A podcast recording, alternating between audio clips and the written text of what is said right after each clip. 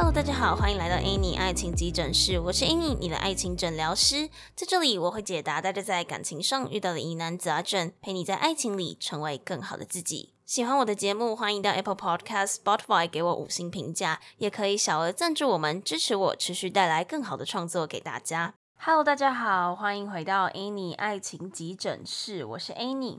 那新年的第一集要跟大家说声新年快乐。那今天的的这个主题，我觉得也蛮适合在新的一年的这个第一集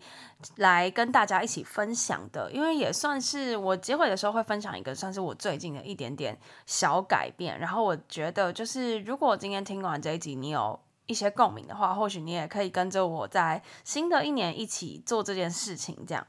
好，那今天的这一集的主题。我想要先从前一集开始，也就是在去年二零二三年的尾声，我们开始讨论一个求偶焦虑的问题嘛。在上一集我们讨论这个问题，那在这集里面我们在讲说，我们经常会觉得自己因为不符合某一些条件，就觉得自己没有资格拥有些什么，那不见得是。爱情相关的，有可能像是一些呃传统社会所希望你，比如说呃有一份稳定高薪的工作啦，几岁要有车有房啊，几岁该有家庭啊，或者是你有没有一路就是符合人生胜利组的设定，一路到老等等的，又或者是因为你受到了社群媒体的影响，觉得要长得高，长得普世价值认为的好看，或者是拥有很多技能，生活要很丰丰富，要很多彩多姿才是大家喜欢的，等等的。那不管是因为传统的社会框架，还是说哦，现在因为资讯爆炸，让你可以呃无时不刻接受到很多的社群资讯，那因为这些社群上的美好形象，而让你感到有压力，感到觉得自己好像不是这个社会轨道上的一个角色，或者是说觉得自己跟社会格格不入等等之类的。那其实我觉得这些想法有时候不尽然是完全只影响到你的呃职涯呀，或者是生活的发展，就是你不仅会拿这些外在的眼光来定义你自己的所作所为是不是符合成功的定义，有的时候也会影响了我们对于爱情的看法，因为你觉得自己没有在一些你自认为应该要符合的标准之内，所以你不敢去爱人。那经常会贬低自己，觉得没有人会看上自己，甚至有可能是因此而不敢去找对象。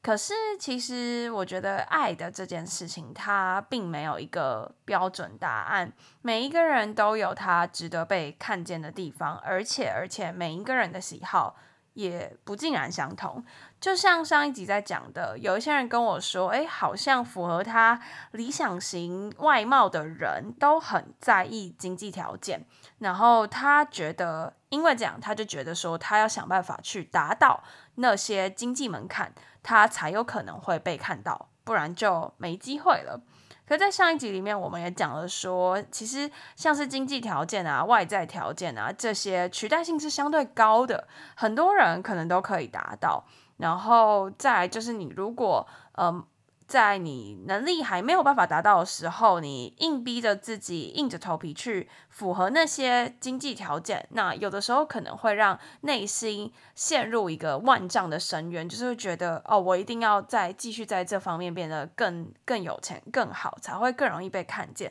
可是这其实就是有时候会让你自己得失心比较重，然后心态可能也会一步步的步入心态不健康的感情的状态，这样，所以今天这一集，我想要换一个角度，就是说，我们过去可能经常会受到外在的呃眼光影响，说觉得应该要怎么样怎么样，你才会被看见。那今天这一集想要带大家是从自己出发，你先相信自己可以，就是是足够好的。那我们从这个自己的角度出发，来看看能不能够创造更多的可能性。那当然。你要完全做到说哦，我完全不跟别人比较。其实当然我也知道是有一点点难度的。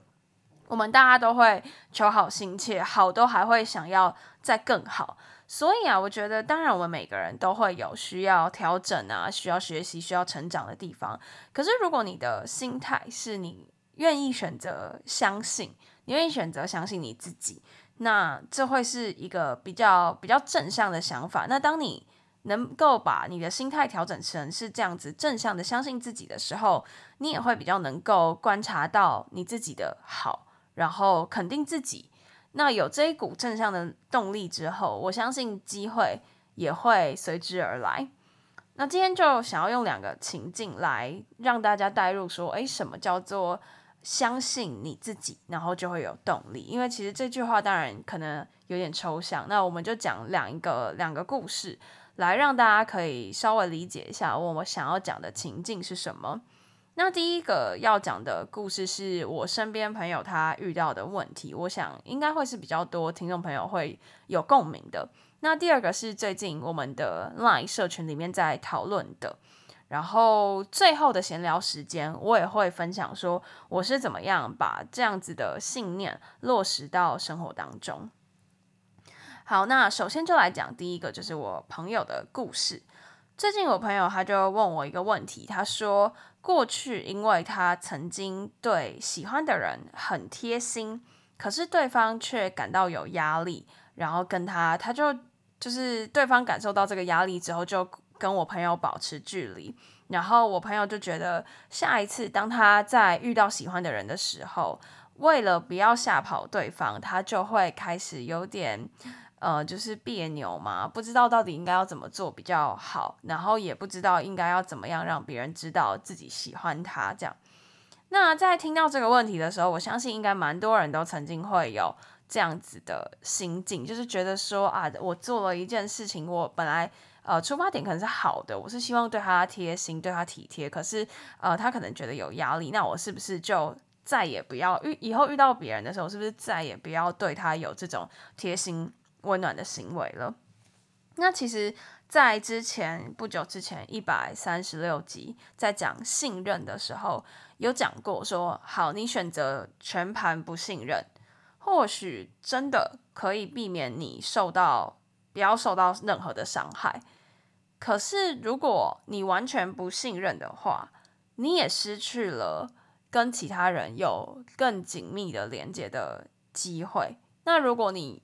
能够选择信任，当然你不见得要一开始就全盘的信任。可是如果你可以诶慢慢的观察，慢慢的试出一些善意，那其实你自己内心才能够慢慢趋近于你所希望的美好。所以我会觉得同样的道理，就是这并不是一个说哦，我的我的付出只有零跟一百这样，我的信任只有零跟一百，我只能选择要或不要，不是这样子的。或许过去你在被拒绝啦，或者是说可能对方觉得你这样做有压力啦，会有一些不好的经验。可是那不代表就是你原本做的行为就完全不好，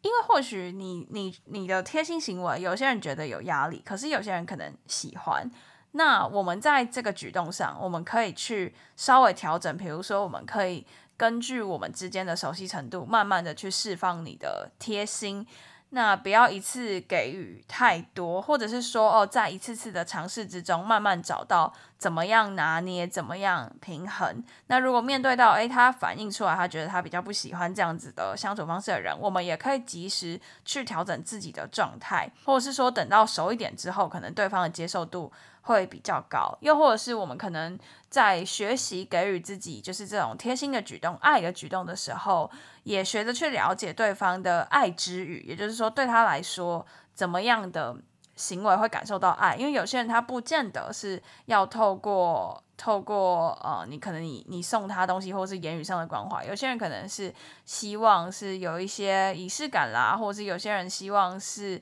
诶，你给他加油打气啊，或是觉得诶，你人在他旁边，就是对他来说就是很好的陪伴了，也都有可能。那我们可以就是借由跟彼此的相处，再去调整你对待对方所谓贴心的举动应该是怎么样子的。不是说哦，我再也就不用跟对方相处了，我再也不要对他好了。因为如果你今天选择完全不做，那你可能是把自己的这一条路完全。封死了，你再也没有机会去对别人好嘛？对，就像我刚刚讲信任的那个例子，如果你觉得哦，因为我受过某一些伤害，然后我选择完全不信任，那其实有可能你会因此而把自己的这条这条路封住，你可能没有办法体会到信任的美好。那当然，我相信，呃，大家在不管是在信任上，或者是在爱情上，你受过一些挫折，你可能会想要把自己封闭起来。那我们可以逐步的去调整自己的心情，可以先就是你先照顾好自己之后，你可以逐步的去。尝试逐步的去试探，说，哎，怎么样是你自己做，你觉得这样子是舒服的，然后对方也可以接受的。就是我想要传达，就是说，我觉得这件事情并不是一个非黑即白的概念，不是说我完全不做，或是我就是要做多多，这是可以再去调整的。所以，如果说你再也呃不跟对方好好的，就不知道要怎么样跟对方交流的话，那其实你真的会完全没有办法让。你们之间的感情在继续升华，但如果诶，我不要把这条路想的这么死，我是呃有就是有一些想法，就是我观察之后有一些想法之后再去调整我对他的方式，那你们之间还是会有一些可能性和机会的。那接下来第二个就想来讲前阵子社群里面讨论的问题，有一个听众他就说他目前是有带着一个小孩，然后问大家说他觉得呃怎么样是爱屋及乌，然后另一半要做到怎么样才算是爱屋及乌，就是爱他的同时也爱他的小孩，然后他希望爱他小孩这份爱不是刻意去讨好的，而是他真心喜欢这个小孩。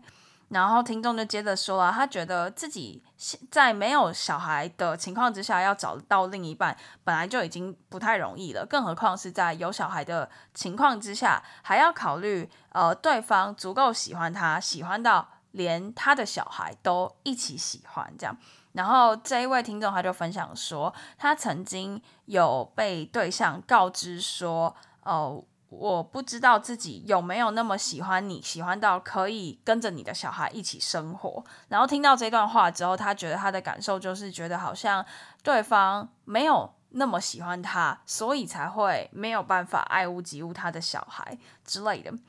那后来就有听众回应说，他说每一个人都是独立的个体，喜欢你和喜欢你的小孩是两件事情。他可以喜欢你，可是不一定要为了喜欢你。而去喜欢你的小孩，那相对的，你的小孩也不尽然会因为你喜欢你的另一半而强迫要去喜欢你的另一半。那基本上，只要在彼此不会互相伤害的情况之下，我们不需要对爱设立这么多的框架。尤其是像刚刚前面在讲这个爱屋及乌的定义的时候，我就有。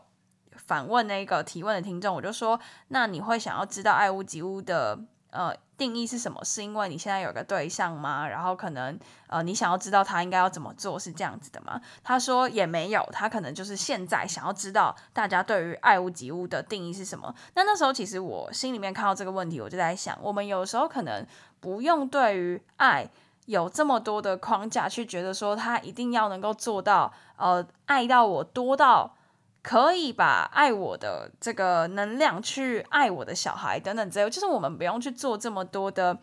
预先设想，因为其实呃，他会不会喜欢你的小孩，以及你的小孩会不会喜欢他，也是实际相处之后才有办法去平衡的。我们没有办法在呃还没有相处的情况下就去预想说他是不是能够爱我多到。他有办法去爱我的小孩，如果他没有办法做到，是不是就代表他不够爱我？因为我们去设立这么多的框架，而觉得说我自己是要带着一个特殊身份，或者是说一个附加条件去找伴侣的话，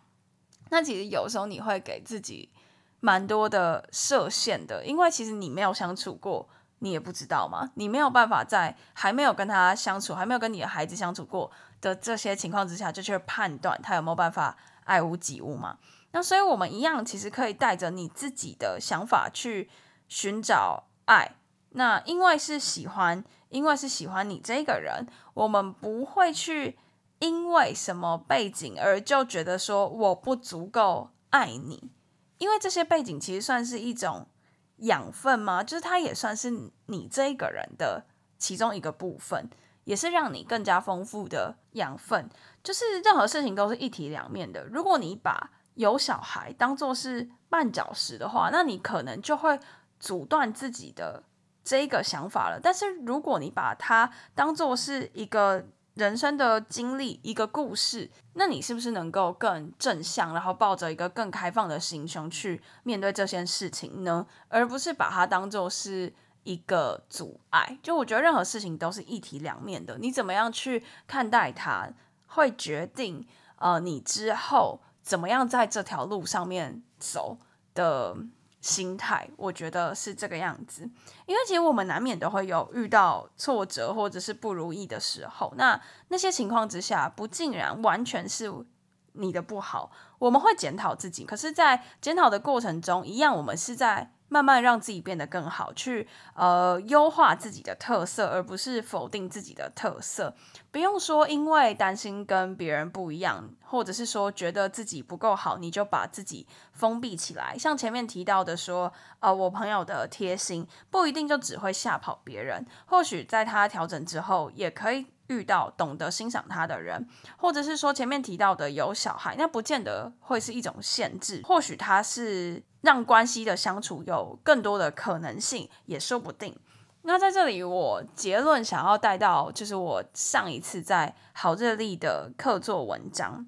那那篇文是在讲说，就是好日历都会有那个宜跟忌的文字嘛，那那一篇我是在讲说宜相信爱，那那篇的主题是在说。哦，我觉得当你主动去爱的时候，你也会感受到被爱。那这份爱不竟然是爱情或者是爱人，其实也包括了呃热爱生活以及热爱梦想。那当你选择相信，我相信自信也会慢慢的随之而来。那在这篇文底下，我就看到了几个留言，有说，呃，有人说他看完这篇之后，他觉得他还是再也不敢相信爱情了。那其实我觉得看到这几个留言，我的想法就是，我觉得跟第一百三十六集刚刚前面讲到一百三十六集的信任一样，你因为担心再继续在爱情里面再痛苦一次，所以你就选择不相信。可是这也有可能封住了你再次遇到爱的大门。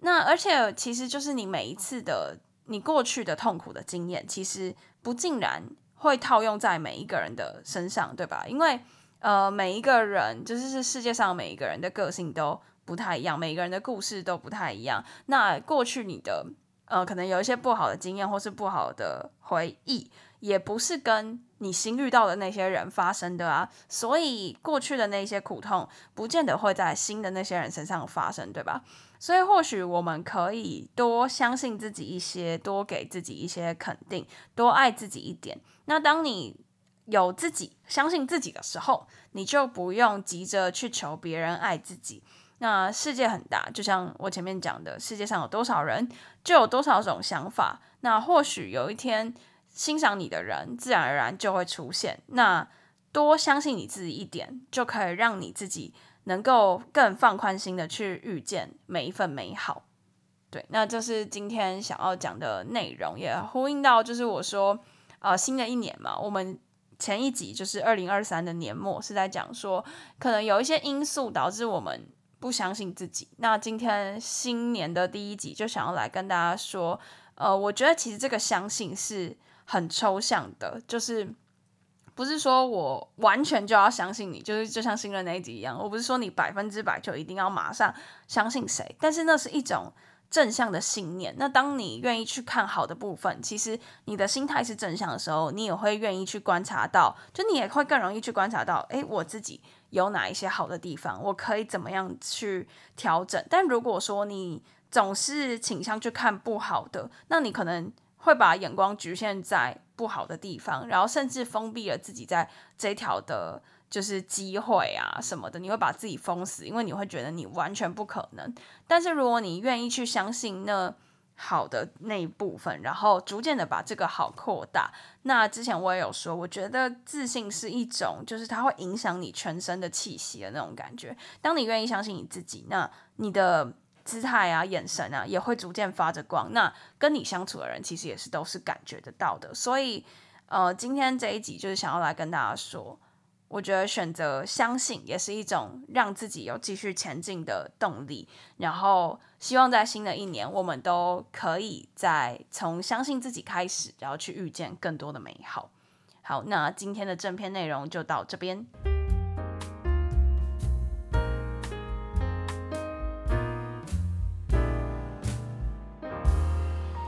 好那今天的闲聊时间就是想要来跟大家讲说我刚刚讲说我怎么把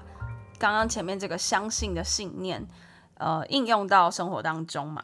那在这之前，我先来讲一下现在的录音时间。现在此时此刻是一月四号的凌晨，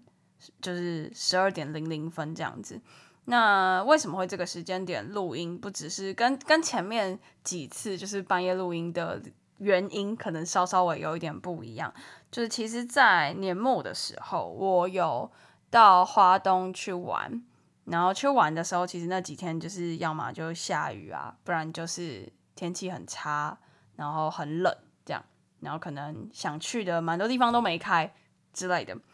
啊，一回来就因为天气太冷，然后因为我出发的时候算是就台南这边是热的，所以我带去那边就没有带太厚的衣服，而且因为没有开车，所以我也觉得就是带很多有一点麻烦这样。所以就没有带到那么多，所以回来之后我就感冒了，然后就重感冒了，快要一个礼拜。然后就在我感冒快好的时候，那那大概在收尾吧，可能那时候我鼻音还很重，就是还没有办法录音的那种情况。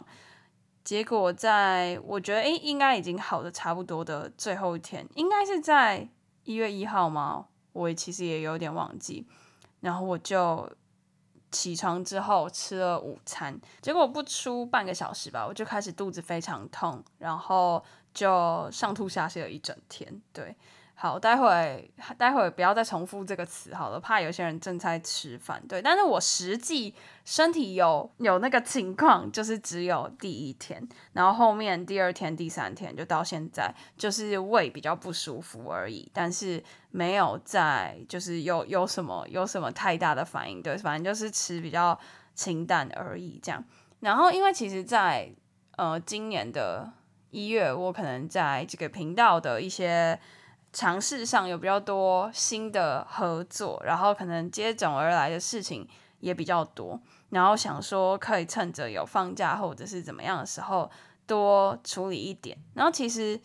就是在经历呃出去玩一直下雨啊干嘛的，然后还有就是又重感冒，重感冒好不容易要好了又。肠胃炎，然后基本上我可能有一个多礼拜都没有出去跟人接触，然后可能跨年也是，虽然我跨年本来就不会出去啊，可是就是要拖着不太舒服的身体在那边看转播什么的，然后心情就还蛮差的，就是会觉得说我本来是希望可以去呃把握这个年末年初的这个时间，可是却好像都会觉得说哦，我想要做某一件事情，可是。嗯、被很多条件给限制住，就是比如说天气不好啦，或者是呃下雨啦、感冒啦，然后肠胃炎啊什么之类的。然后，所以后来我觉得我这个这个想法已经有一点把我自己的路限制住了。就是就像我刚刚前面讲了，信任跟爱的问题。当我们就是选择说啊，我就是没有这些条件去做这件事情的时候，其实就是把自己的路走窄了嘛。比如说，我就想说啊，我那些事情都没有办法做，害我没有办法，比如说害我没有办法尽情的玩，害我没有办法录音，害我没有办法做我自己想要做的事情等等之类的。然后我就开始想说，今年有没有什么我想要做的事情？后来我就之前我在 IG 有发一篇文说，我觉得其实二零二三让我有蛮有感的一件事情，就是我留了比较多空白的时间给自己，然后我发现那些空白会让我把日子记得更深刻。那在经历了就是年末到二零二四年初的这一系列看似很灾难的事情之后，我就开始写了感恩日记。那目前我就是从年底的那一天，就是。那天我真的是关在家，觉得说，哦，我怎么会在跨年的这个时候重感冒，然后又又肠胃炎这样，所以我就开始就是在一月一号吧，那一天我就决定找了一本笔记本，开始写感恩日记。那其实我写的方式非常简单，我就写今天是几年几月几日星期几，然后写了三个我想要感谢的事情。那这个感谢的事情不尽然都要是跟就是。感谢自己，就你也可以是感谢身旁的人为你做什么。像我可能感谢有人帮我呃拿药，或者是送外送食物，或者是呃我感谢自己的身体在这一波之后我还是撑过来了，或者是我感谢我呃在就是居家工作这段时间呃学会了什么，因为我就是待在家一个一个多礼拜嘛，那。我发现写下来之后，我每天会去期待写这个记录，因为我会发现，其实生活里面还是有很多值得你感谢、值得你选择用正向的心态去面对它的地方。那即便说可能因为我生病了一周，然后我很多事情延档了，可是我在写这个感恩日记的同时，我发现我会去看到更多的机会，像是可能到结尾，就是这。一两天，我状况比较好的时候，我会相信我自己是有那个能力，即便我现在还需要待在家，但是我还是可以完成一些我一月份预计要完成的事。比如说，我可以先完成一些。月中甚至是月底，本来预计要上的文章，那因为写文章是比较不受环境所影响的嘛，呃，甚至我还没有写出来，我也可以先写一个大纲什么之类，我可能还没有办法，就是一气呵成到它直接变成文章，那我可以先做一点点，就是在写了这些感恩日记之后，我觉得有一种我相信我可以先从一小步一小步开始做，然后逐步去完成一件事情的那种感觉，然后我就发现，哎，其实像是昨天。还有今天，我都完成了蛮多，就是原本我以为，呃，现在还没有完全康复的我没有办法做的事情。然后甚至像今天，因为天气突然变得很凉，然后我的。脚就有反有一些反应，因为我之前就受伤嘛，然后可能天气变化比较大的时候，它就会有点像温度计的感觉一样的人体温度计，它就会感受到天气的变化，然后可能就会比较不舒服。那以前我就是会可能脚不太舒服，我就会很多事情觉得很阿杂不想做。可是我发现就是在这几天的这样子的累积之下，我会觉得说，我相信现在虽然我有带着不舒服的感觉，可是。我其实就是还是可以做一些，我我觉得脑袋就有很多可能，就是各种可能性，就会觉得说，好，比如说我在家里面好了，我受限的事情可能是我不能出去外面拍某一些合作贴文要用的照片，但是我可以先写好文章啊。那我脚不舒服，我可能没有办法走出去办事情，但是我可以先办，诶，在电脑前面可以做的事之类的，就是我觉得那是一种，因为你知道你自己。能够完成，你相信你自己能够完成，然后你相信这个呃世界上还是有很多美好的事情等着你去发现，所以你会脑袋会跑出更多的可能性。那也呼应到今天的主题，就是说，当然我们可能会遇到一些挫折，不管是在感情上的还是生活上的，但是如果我们就选择把所有的想法都封闭起来，那我们会失去了那个看见更多可能性的机会。但是如果我们能够选择去相信那一点点的阳光，即便它只有一点点，那我们去把它慢慢累积起来。你可以就是慢慢的去照亮自己，然后举着这把光，看见前面更多的可能性。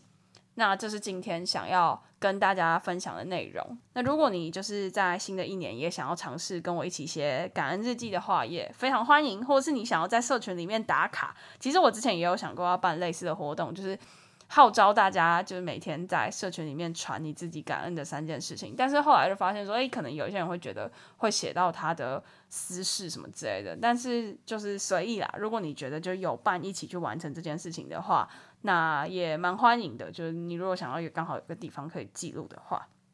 对。那今天就是跟大家分享就是前面的正片的内容，那后面也做。一点呼应吗？就是这是我最近在尝试的事情，然后我觉得真的有引导我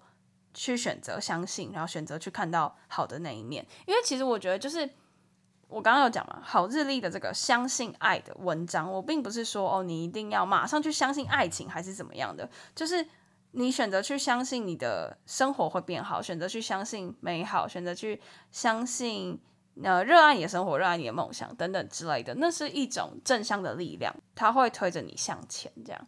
好，那今天的分享就到这边告一个段落，也跟大家再次说声新年快乐。然后，我现在虽然我觉得我的喉咙真的有因为我。嗯肠胃炎的问题，有稍微就是这边有点卡卡的，然后可能声音今天还是有点不太自然，而且就是我感冒也还没有完全痊愈，那今天的声音可能不是那么的悦耳，就再麻烦大家多多包涵。其实我犹豫了很久，就是今天要不要上片，可是刚好就是我觉得。